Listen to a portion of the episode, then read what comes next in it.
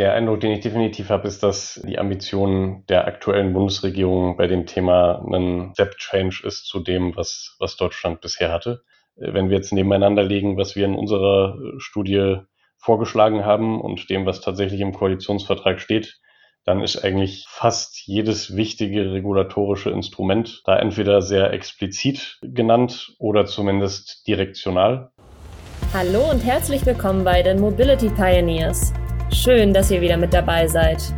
Unsere Mobilität wird sich in den nächsten Jahren stark verändern. Doch was bedeutet das eigentlich für unsere Gesellschaft, Unternehmen und Umwelt?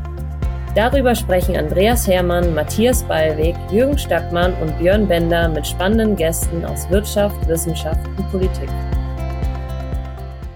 Willkommen wieder bei den Mobility Pioneers. Wir haben heute einen tollen Gast und zwar Dr. Jens Burchardt von der Boston Consulting Group, BCG.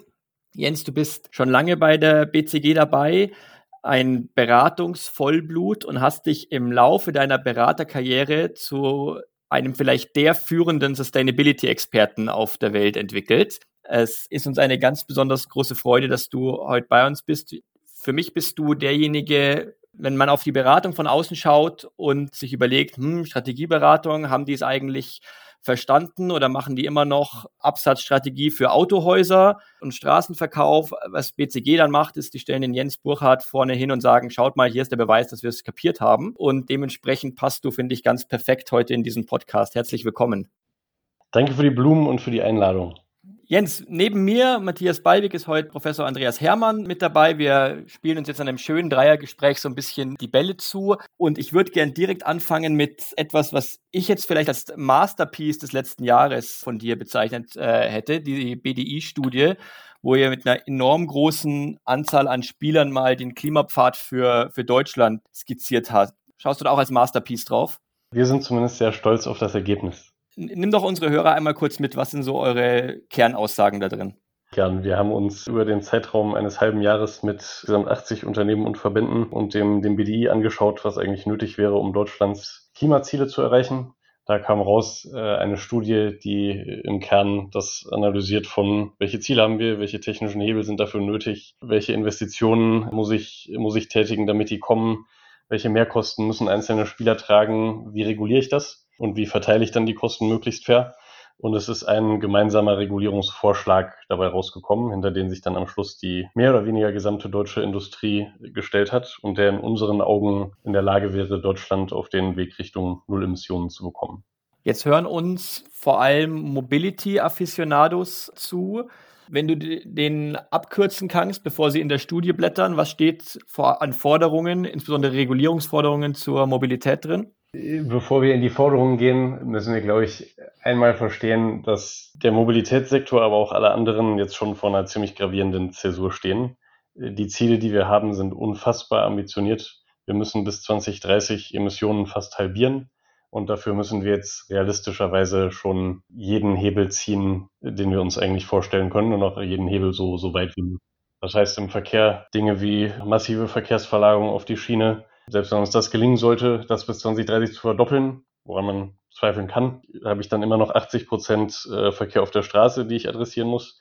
Das heißt, wir müssen massiv in, äh, in neue Antriebe investieren. Bis 2030 etwa, basierend auf unseren Szenarien, muss Deutschland de facto aus dem Verkauf neuer Verbrenner aussteigen, was bisher kaum, kaum diskutiert wird in dem Ambitionsniveau im Lkw-Verkehr, wo Technologien jetzt noch nicht so weit sind, eigentlich nur wenige Jahre später.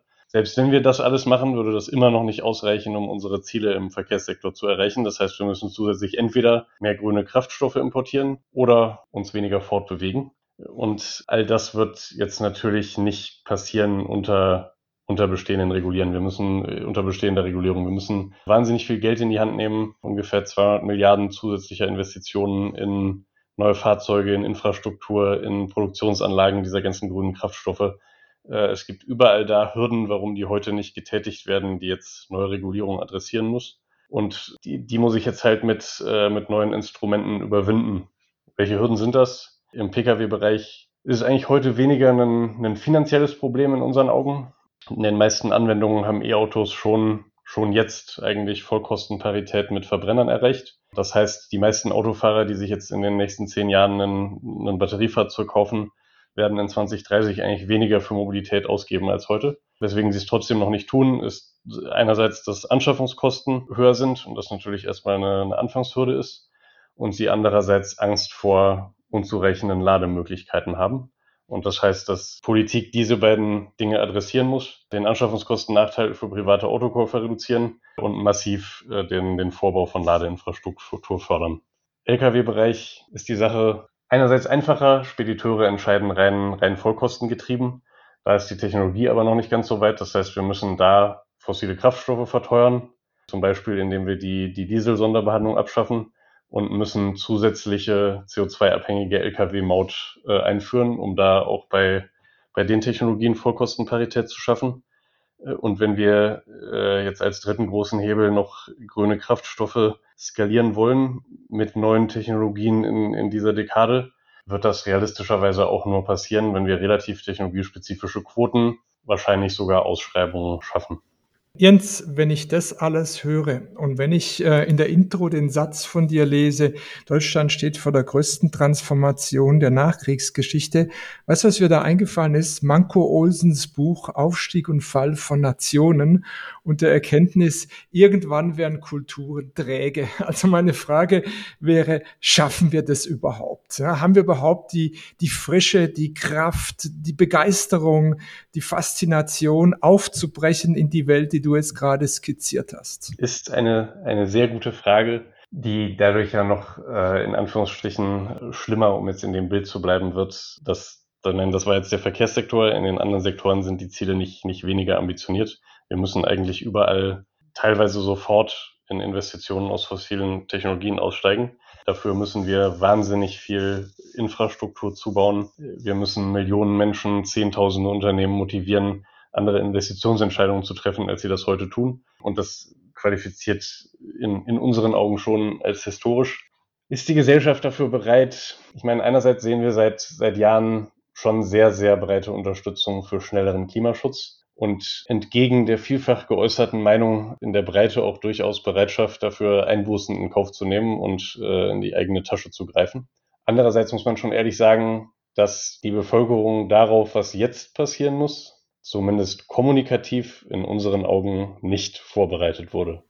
Wir brauchen ja auch immer politische Mehrheiten für sowas. Ja? Also in China geht sowas vielleicht einfacher, aber wir brauchen ja den politischen Diskurs und wir brauchen am Ende eine Mehrheit dafür. Ist dieser Prozess oder können wir den so kurzfristig organisieren, dass die Zeit im Prinzip für den dramatischen Wandel, den du beschrieben hast, dass die überhaupt noch reicht? Wir werden es jetzt ganz offen müssen. Das Klimaziel, das Deutschland hat, ist definitiv nicht unter einem Paris-Pfad ist relativ nah dran. Äh, man kann durchaus argumentieren, dass ein Paris-Pfad eigentlich sogar noch steiler wäre als das. Das heißt, äh, es ist jetzt einfach unsere Aufgabe, das hinzubekommen.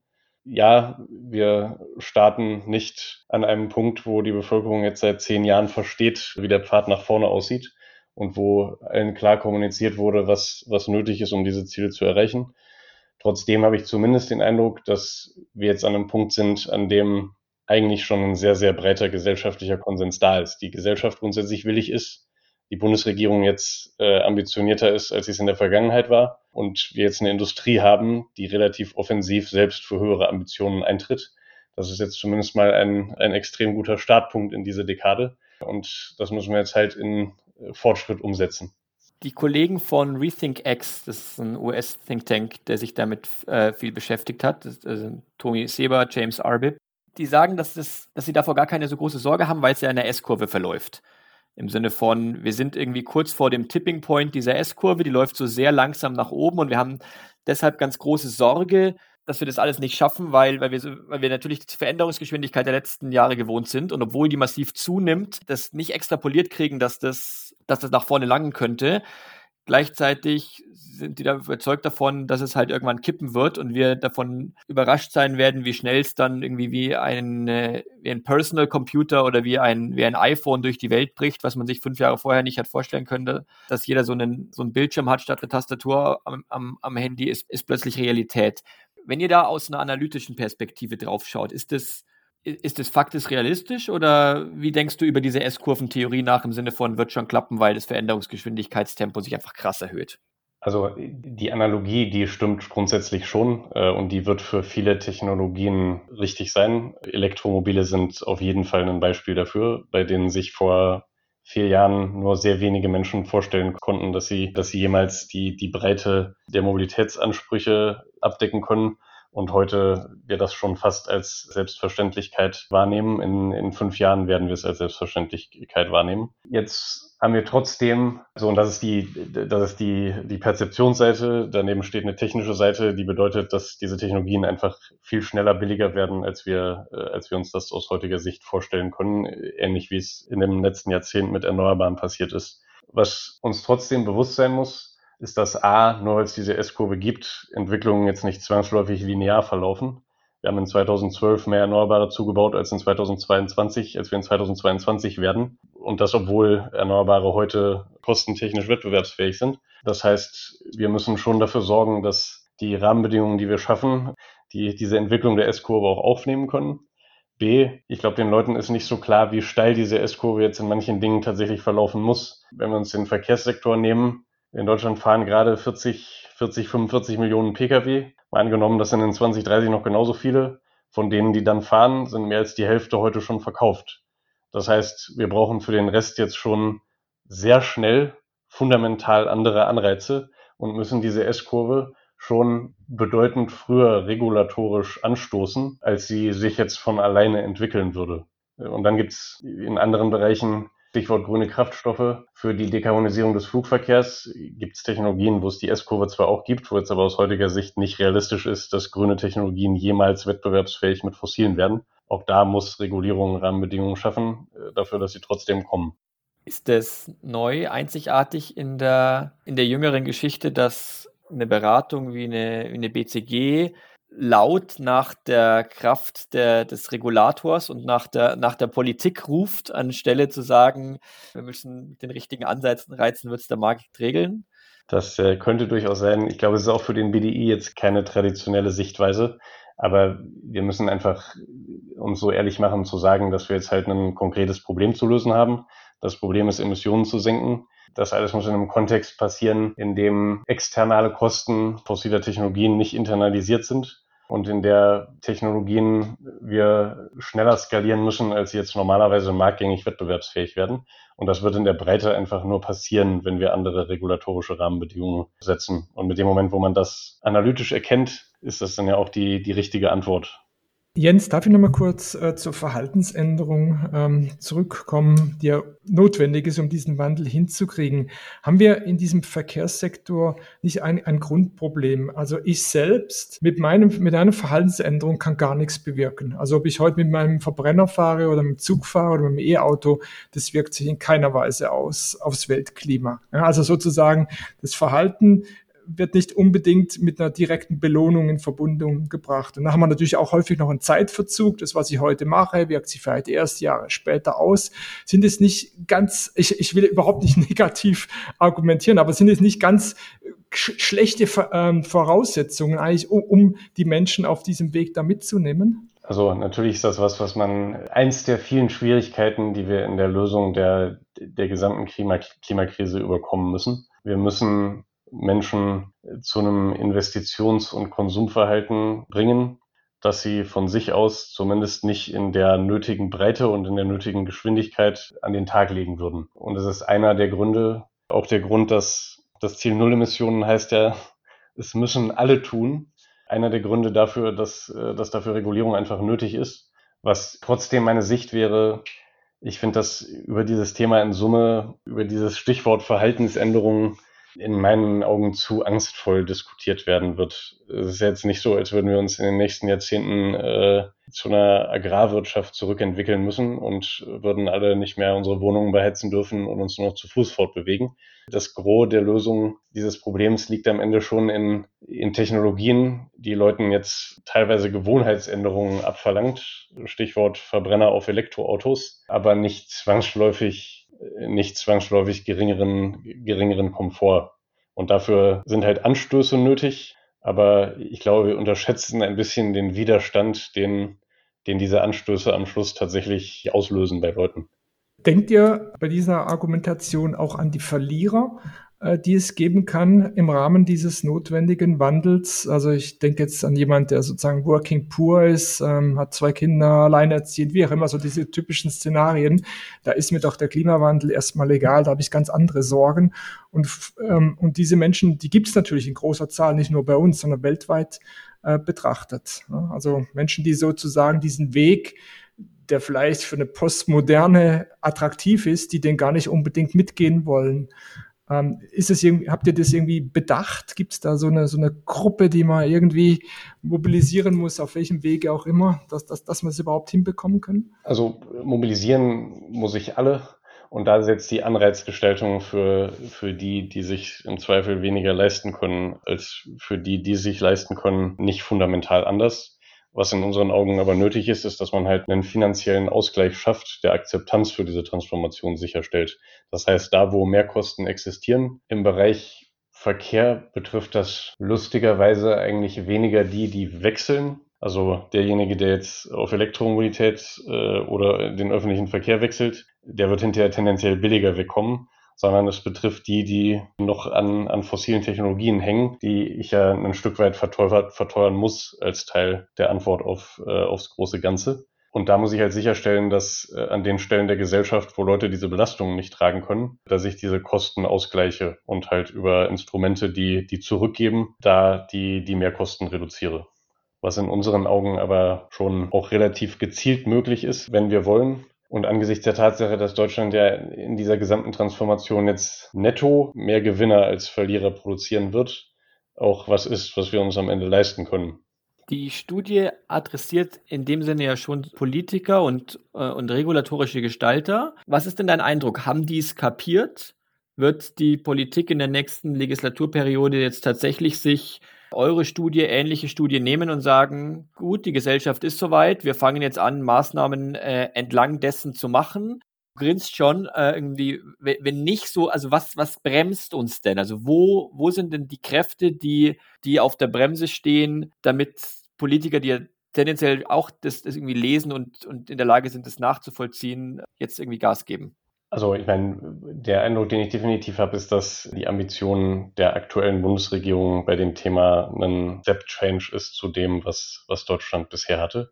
Die Dinge, die im Koalitionsvertrag stehen, die deuten schon sehr stark darauf hin, dass sie das nicht nur tun wollen, sondern auch schon gemacht haben.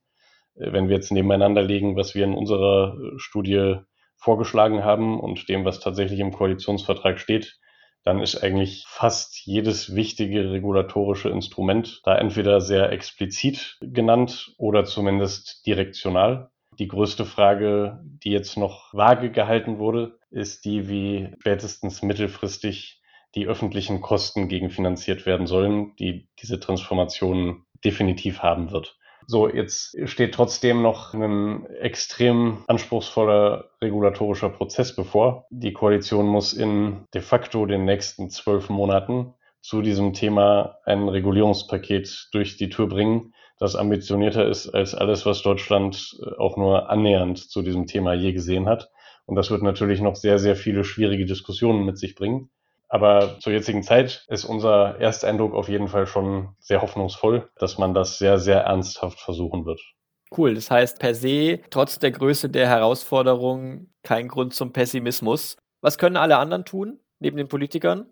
Ich glaube, der zweite Adressat unserer, unserer Studie war schon auch der, also die breitere Gesellschaft wie auch Unternehmen. Wir haben schon versucht, relativ klar zu kommunizieren, welche konkreten Entscheidungen sich denn, denn ändern müssen dass wir schon in acht Jahren eigentlich fast nur noch Elektroautos kaufen sollten, sollte Leute eigentlich heute schon motivieren, das zu tun, weil der Kauf eines Verbrenners halt ein immer größeres Restwertrisiko und ein immer größeres Kostenrisiko mit sich bringen wird. Die Tatsache, dass all das nötig sein wird und jetzt sich langsam auch in politischen Zielen verankert, sollte Unternehmen die Ladeinfrastruktur bauen und die vielleicht noch Erfahrungen aus Zeiten gesammelt haben, wo die Elektromobilität auch mal immer schon äh, die große Zukunft war und sie vielleicht bereit waren, Infrastruktur vorzubauen, die sich dann nicht gerechnet haben, eigentlich das Komfortgefühl geben, dass sie das jetzt beschleunigen äh, und erheblich beschleunigen können und sollte den OEMs den Komfort geben, dass sie ihre Technologie wetten, schneller auf Elektromobilität umstellen können, als sie das bisher getan haben. Hinter all dem steht ein regulatorisches Programm, aber es stehen am Ende des Tages ja auch sehr, sehr viele Einzelentscheidungen, die ich jetzt auch im Vertrauen darauf, dass sich die Rahmenbedingungen dann in eine bestimmte Richtung entwickeln werden, eigentlich heute schon treffen sollen könnte. Jetzt bist du, und ich glaube, ganz am Ende kommen lass uns nochmal auf die, auf die Politik zurückkommen, aber vielleicht vorher noch eine kurze Frage. Jetzt bist du trotzdem auch nach wie vor Unternehmensberater und wirst ganz sicher auch von ganz vielen Unternehmen auf die Studie angesprochen. Wenn du mit Unternehmen redest, die, ich nehme wahr, die wollen ja auch die, die sehen, dass die, die Notwendigkeit, den, den Weg zu gehen, sind hier und da noch in den Zwängen gefangen, dass eben gewisse externe Kosten noch nicht internalisiert sind. Wie gehen die damit um? Also unser Eindruck ist, dass der große Wert da vor allem in einer schon noch stärkeren Klarheit darüber lag, was jetzt diese Ziele eigentlich bedeuten und was dafür passieren muss. Wir sehen basierend auf die Studie, selbst wenn jetzt heute regulatorische Rahmenbedingungen noch nicht überall so sind, dass das schnell genug passiert, sehen wir schon sehr viel mehr Klarheit und sehr viel mehr Willen, das jetzt einfach von, von ihrer Richtung bedeutend zu beschleunigen und das als, äh, als Chance wahrzunehmen, in die Technologien rein zu investieren, in die wir jetzt halt äh, rein investieren müssen, im Vertrauen darauf, dass der Markt dafür jetzt schon, äh, schon kommt. Unser Eindruck ist, in, in der Wirtschaft hat auch diese Studie zusammen mit den, den neuen Zielen, die sie ja ausgelöst haben, schon sehr, sehr viel mehr Dynamik ausgelöst, nochmal jetzt die, die Transformation anzugehen. Ich möchte ihm Jens eine Frage stellen, eine Wenn-Frage, die ihm noch nie jemand gestellt hat. Er hat so viel schon Auskunft gegeben, Podcast war er ja schon oft Gast. Und ähm, aber ich möchte eine Frage stellen, die so, die, die man nur an der Uni stellen würde. Und die heißt, wenn ich meine Studie nochmals machen müsste oder dürfte? Wie geht der Satz dann weiter? Das ist eine sehr, sehr gute Frage. Um ehrlich zu sein, aus heutiger Sicht äh, sind wir schon, stehen wir schon hinter allen inhaltlichen Aussagen der Studie immer noch extrem. Wenn ich jetzt mal reflektiere, das ist vielleicht eine ausweichende Antwort, aber wenn ich jetzt mal reflektiere, wir haben vor vier Jahren ja so eine ähnliche Studie schon mal geschrieben auch gemeinsam mit dem BDI. Wenn ich jetzt heute auf die Studie zurückblicke, muss ich schon ehrlich anerkennen, dass sogar mit einem Zeithorizont von vier Jahren der Technologieoptimismus, den wir seinerzeit hatten, zu wenig ausgeprägt war. Mit Blick auf dem, was wir damals modelliert haben, hat sich innerhalb von vier Jahren in Dingen wie Erneuerbaren, aber besonders in, im Verkehrssektor, in, in der Batterietechnologie, auch in, in Wasserstoff, das ist jetzt mehr für andere Sektoren relevant, die Welt sehr viel schneller weiterentwickelt, als wir das seinerzeit äh, gedacht hätten. Das ist noch ein schönes Finding. Es würde mich nicht wundern, wenn das jetzt auch, wenn ich das in vier Jahren jetzt auch wieder sage. Super. Matze, zu deiner Abschlussfrage. Wenn du jemanden triffst, der sagt, das ist ja alles gut und nett, kaufe ich für Deutschland, aber am Ende des Tages reden wir halt nach wie vor über Deutschland und das 99 Prozent der Bevölkerung sind nicht hier. Was machst du dann? Also natürlich ist das richtig. Jetzt ist Deutschland allerdings, das müssen wir glaube ich auch mal anerkennen und das findet mir in der öffentlichen Diskussion immer ein bisschen wenig statt ist Deutschland schon, wenn wir ganz ehrlich zu uns selbst sind, eines der sehr, sehr wenigen Länder auf der Welt, die ein vollkommen natürlicher Kandidat dafür ist, bei diesem Thema voranzugehen. Wir sind eine der fünf größten Volkswirtschaften der Welt. Unter diesen fünf großen Volkswirtschaften sind wir eine, die fast keine eigenen fossilen Energieressourcen im Land hat. Wir zahlen gleichzeitig fast nichts für Kapital. Wir sind Technologieexporteur, das heißt, wenn wir vor anderen in Technologien investieren, die andere irgendwann auch mal nutzen müssen, dann bietet uns das eine Chance, da einen Technologievorsprung aufzubauen. Also Deutschland hat an und für sich, selbst wenn wir jetzt erstmal vorangehen sollten, mit der Beschleunigung dieser Transformation vor allem sehr, sehr viel zu gewinnen. Und das gilt übrigens auch für den Verkehrssektor. Wir sind der Autobauer der Welt. Die Welt wird zukünftig E-Autos kaufen die einzige Chance, die wir haben, unsere Relevanz zu erhalten, ist, indem wir als Land bei dieser Transformation vorangehen. Zweite Perspektive, ja, das löst jetzt erstmal nur Deutschland, aber wir müssen uns, wir sollen jetzt auch nicht so tun, als würde der Rest der Welt bei dem Thema nichts machen. Die Elektromobilität hat jetzt sicher nicht in Deutschland angefangen. Die beschleunigt sich gerade auch in so ziemlich allen anderen Teilen der Welt. Und ähnliches gilt für viele andere erneuerbare Technologien. Wo das hinterher eine größere Aufgabe wird, ist bei den Technologien in den Sektoren, wo diese S-Kurve nicht dazu führt, dass nicht fossile Technologien irgendwann mal wettbewerbsfähig werden. In denen wird Deutschland dann auch äh, eine Aufgabe vor der Brust haben, andere Länder zu überzeugen und im Zweifel auch aus historischer Verantwortung zu unterstützen. Aber wir sollten jetzt nicht die Tatsache, dass wir unsere eigene Garage aufräumen, noch dadurch verlang verlangsamen, dass wir darauf schauen, dass noch ganz viele andere Garagen irgendwo anders auf der Welt gibt. Ein wunderschönes Schlusswort. Vielen herzlichen Dank, Jens, Dr. Jens Burkhardt und bis zum nächsten Mal. Danke, Jens. Danke für die Diskussion. Das war's schon wieder für heute. Die Mobility Pioneers sagen Danke fürs Zuhören. Wenn euch die Folge gefallen hat, lasst uns gerne Bewertung hier und abonniert den Podcast. Wir freuen uns auf jederzeit über Feedback und Anregungen. Ciao und bis dann!